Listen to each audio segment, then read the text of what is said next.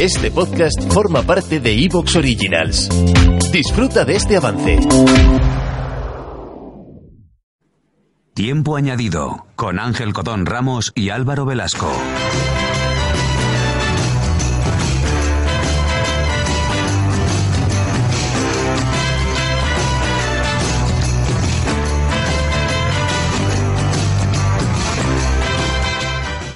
Hola amigos de TDC, bienvenidos un- una semana más a Tiempo Añadido, a TA, su programa de deporte menos favorito. Ibas a decir un martes más y, y has reculado. Eh, Es que ha llegado un momento que no sabía ni qué día era ni cuándo lo hacíamos. Álvaro, ¿qué tal?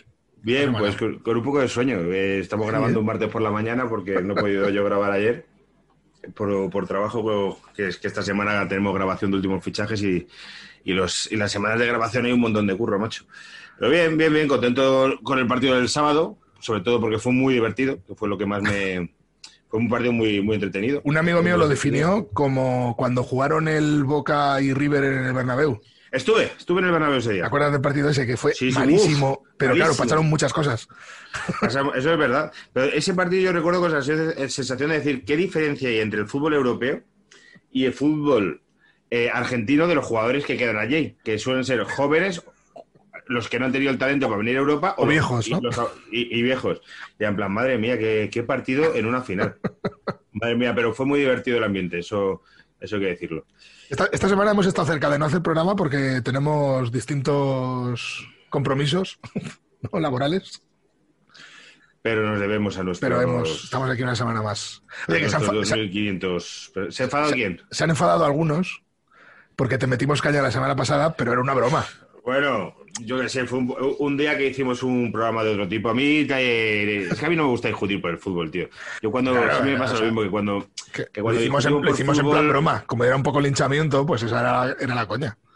Cuando, discutí, cuando se discute así por fútbol y la gente se cabrea, siempre me pasa lo mismo, que es que me te- termino callándome y escuchando. Digo, bueno, pues a mí me suda la polla. Si no- ni me van a convencer, ni voy a convencer yo a nadie. Pues, ¿Qué más, qué más da? Entonces, pero... Han pasado cosas importantes en, en estos días desde que hicimos el último programa Sí. y prometimos que íbamos a hablar de deportes de lucha. Eh, ¿Prometimos es- eso? Eh, Sí, bueno, lo- eh, alguien nos lo pidió y dijimos, pues cuando haya noticia comentaremos. Pues Y han no pasado- tengo ni idea. Han pasado dos cosas bastante importantes. A mí, como sí me gusta bastante, me gusta sobre todo el boxeo, ¿vale? Más que, más que la MMA. Eh, pero de la MMA me gusta lo que no le gusta, lo que no le suele gustar a la gente. ¿Sabes? En la MMA, en las MMA, eh, normalmente la UFC, pero bueno, Bellator también, sabes que se puede un poco, se puede todo, vamos a decir, ¿no? Sí. se puede pegar, se puede agarrar. La gente le gusta lo que es el striking, sobre todo, que es las hostias, ¿vale? Eh, patadas y puños y codazos. Y a mí lo que me gusta es el grappling, eh, que es eh, los ¿El qué? agarres. El grappling son los agarres, como las, las llaves, eh, intentar dormir al otro o intentar cogerle el brazo hasta que se rinda. Vale, vale, vale. Cuando Ken y Ryu agarraban a uno y le dejaban. Por ejemplo. Pues lo que no le gusta a la gente, que es el, pues eso, eh, las llaves y demás, a mí es lo que me gusta porque me parece menos violento. A mí las MMAs hay momentos en los que me parece como muy, no sé, me parece muy salvaje, ¿no? Para, para mi gusto. A mí lo que me pasa, y con esto también que no se enfade nadie, que eh, cuando he intentado aproximarme al boxeo, eh, es un deporte que me aburre. No entiendo eh, la táctica eh, de- del combate y generalmente los combates de boxeo se defiende mucho, se mueve mucho y se pega menos. Y sobre todo cuando los pesos cada vez son, son menos pesados, hay mucho más táctica que, que golpeo. Y, y me aburre, me aburre sobremanera. Intenté boxear una vez, Ángel, cuando estaba mucho más delgado, muchísimo más delgado que ahora, me, me apunté a boxear en Móstoles, cuando vivía en Móstoles, que ahora Es un, es un cardio cojonudo, ¿eh? Yo creo que Sí, es sí, el, por- el cardio más salvaje que he hecho yo. Por eso me apunté, tío. Y, y estuve unos meses, estuve un par de meses y un día que nos pusieron a marcar y me pusieron con un policía. Yo tenía 20, tengo 37, tenía 28. Me pusieron con un policía jubilado que me pegó unas hostias, tío. Me pegó unas hostias, me marcaba y- y yo le decía que me estaba haciendo daño y me decía, tú en la calle. ¿Cómo decía algo así? Como tú en la calle no te van a pegar o tú en la calle no vas a pegar a nadie y tal. Y yo decía, pues es que yo no quiero pegar a nadie, pues yo quiero adelgazar. Y me pegó unas hostias, tío, en, en el costado y dije, no vuelvo. A ver, sí que hay una Pero- cosa que es cierta. Si vas a hacer boxeo para, pues eso, para quemar grasa y para estar bien de cardio, Claro. depende del sitio al que vayas y el rollo que haya. Pero cuando la gente va a hacer artes marciales, cualquiera, o sea, desde boxeo, Sí. karate y tal, eh, ha ido, hay varias maneras de verlo, ¿no? Mm, Pero si tú quieres que lo que estás haciendo te valga para pelear, y no, no estoy diciendo para ir a salir a pegarle a la gente, ¿no?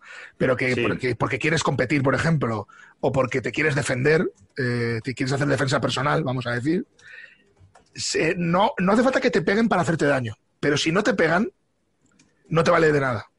Porque no tienes los mecanismos y los automatismos necesarios para si viene un tío en la calle y te da una hostia, o te quiere dar una hostia, eh, tu cuerpo no sabe actuar. O sea, por mucho que sepas la técnica o sepas... ¿Entiendes lo que quiero decir, no? Sí, sí, sí, sí, sí, sí. La, la teoría y la práctica. Claro, yo eh, cuando eh, una de las veces yo, yo estuve haciendo Jet Kundo una temporada, ¿vale? Bastante larga.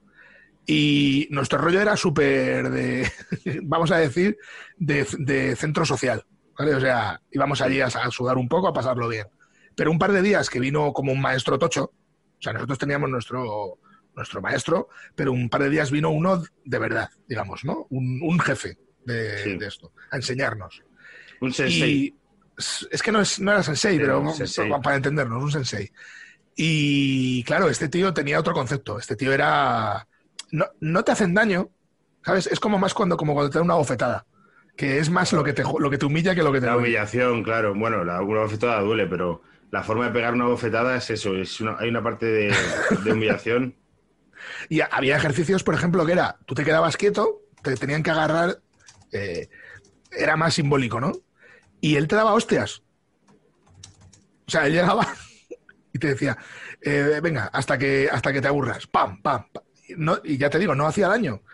Pero era para que en principio cogieras los automatismos, por ejemplo, de no tirar la cabeza para atrás. Es que cuando tú estás pegando, claro, una cosa, la gente que sabe pegar, los boxeadores, la gente de MMA, eh, no se asustan. A ver, no quiere decir que no les dé miedo. porque están saben haciendo. defenderse. A mí lo que me pasaba siempre es que lo típico, que pegas con una mano y descubres y te decían, bueno, Claro. es que si hacen así te pueden pegar. Pero es que yo lo único que pensaba, que yo lo que quiero dejar es tener, dejarte de tener los michelines laterales estos. O sea, que me suda la polla. Pero el problema es ese. Tú, por ejemplo, te asustas en un combate, lanzas la cabeza para atrás porque es instintivo, porque es lo que harías normalmente. eh, descubres la mandíbula, descubres varias partes de KO y, y alguien que esté un poquito listo te da una hostia que te pone a dormir. Y eso es peligroso, claro, porque si es en un combate puede que no pase nada, pero si es en la calle igual te matan a hostias. Pero Pero de todas maneras, la gente se flipa mucho, ¿eh? O sea, porque apuntarte a algo así, ¿sabes? Pues eso, como nosotros, ¿no? Para hacer, para quemar un Sí. poco de. eh, y, y- y pretender hacerte eh, personaje del Final Fight, pues es un poco, es un poco ridículo. Sí que hay, gente, ya. hay gente muy motivada. Pero en este caso hay dos noticias, porque tenemos noticia importante en boxeo y noticia importante en MMA. Además, importante de estas, de verdad, no de. O sea, importante histórica, vamos a decir. Que por cierto, has dicho tú del boxeo. Es que el boxeo, es el malo es muy aburrido. O sea, es como verte un partido de segunda B. pasa lo mismo con, y mira que no me gustan, pero los toros en general, cuando he hecho aproximamiento, aproximación mejor dicho, eh, me aburren. Digo, son aburridos, que le pueden gustar a uno u otro, pero es que una corrida mala, que yo, yo de, de- de adolescente vi, vi bastante, bastantes toros, es, es aburridísimo.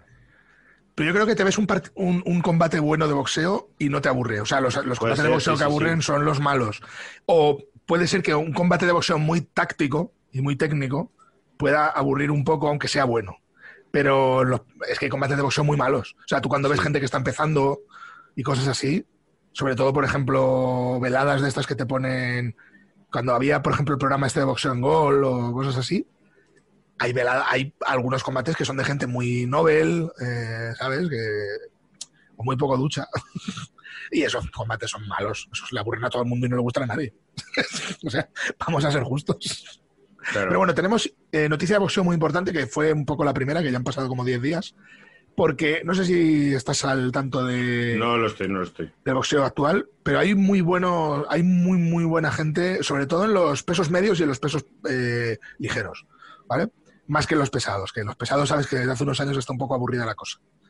Pero en, eh, por ejemplo, en ligero está la cosa espectacular. Hay un montón de tíos que son la polla. Y de hecho tenemos tres o cuatro invictos, ya con bastantes combates, Que les ¿Pero españoles te refieres o en general? No, no, no, eh, internacional.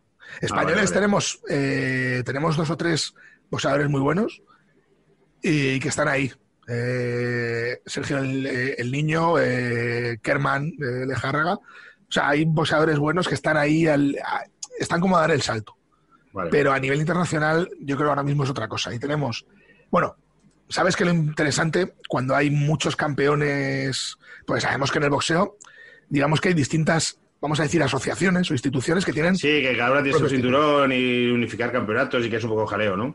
Claro, pues ha habido la gran unificación de cinturones, los cuatro importantes, digamos, o sea, los cuatro grandes, que la ha hecho Teófimo López, ¿vale? Un norteamericano eh, de, de orígenes hondureños, creo que era, que, que ganó a Basil Lomachenko, que era el campeón, bueno, eran Vale. campeones los dos, ¿vale? Pero que eran los dos grandes campeones ahora mismo. Basil Lomachenko no estaba invicto, ya tenía una derrota, pero Teófimo López estaba invicto y sigue invicto, porque ha puesto al ucraniano a, bailar.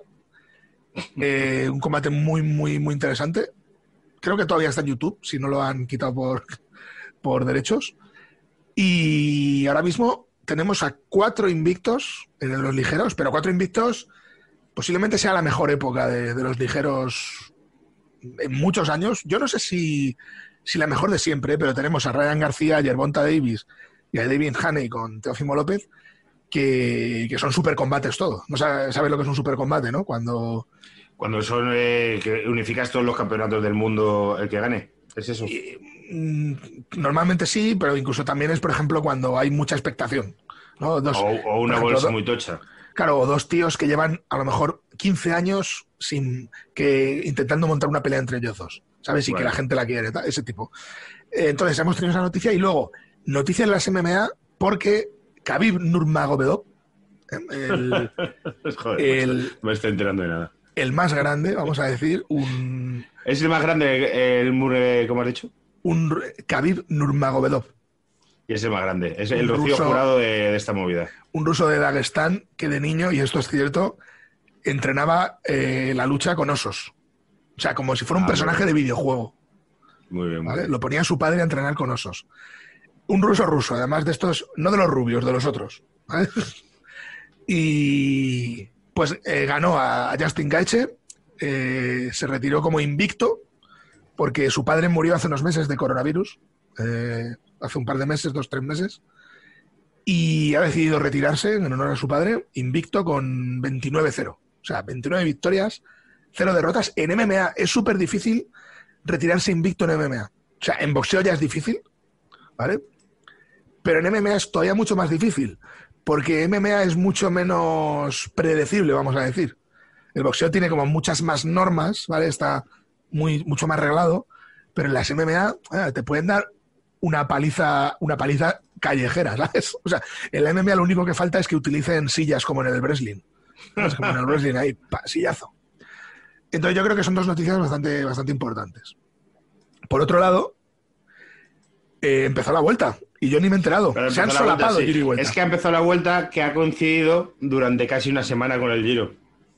pero, Entonces- pero ¿est- ¿esto qué seriedad es esta? Eh, sí, sí, sí, no, eh, han tenido que hacerlo así. Pero bueno, eh, hay equipos que tienen tal profundidad de, Que van a los dos. de tal que pueden ir a los dos, sí. Sí, sí, sí. Esto, es como poner el Viñarrock y el festival. al- sí, ¿no? sí, sí. El mismo fin de semana. Pero bueno, sí, sí, pero no, no había otra forma de hacerlo. A ver cómo termina la vuelta con sobre todo la tercera semana y el clima que va a haber. La vuelta, el bajón que ha sido, que había una etapa muy, muy, muy chula, que iba a ser la- etapa gorda que pasaba por Francia. Y han dicho los franceses, "Mm, no, no va a poder ser posible subir el Tourmalet. Aquí no entra ni Dios. Y la han tenido que cambiar y ha sido un bajón. ¿Te imaginas que según llegan a la frontera, en, en- en carretera, vamos, en carrera, digamos, Sí, les, ponen a- les, les empiezan a hacer test rápidos de esos? Joder, pues en ciclistas a lo mejor el COVID era lo, lo menos malo que pueden encontrar. Le- les funden la máquina. No, que yo, yo- que yo creo que ha cambiado mucho el ciclismo y no creo que haya. No, eh, Ya creo, no, ya no se dopa nadie, ¿no? creo firmemente que es un deporte mucho más limpio que antes. De ahí también eh, cómo ha cambiado el deporte y ya no hay minutadas como antes, ya no hay diferencias de cuatro minutos, eh, cinco minutos en contrarreloj como antes y tal.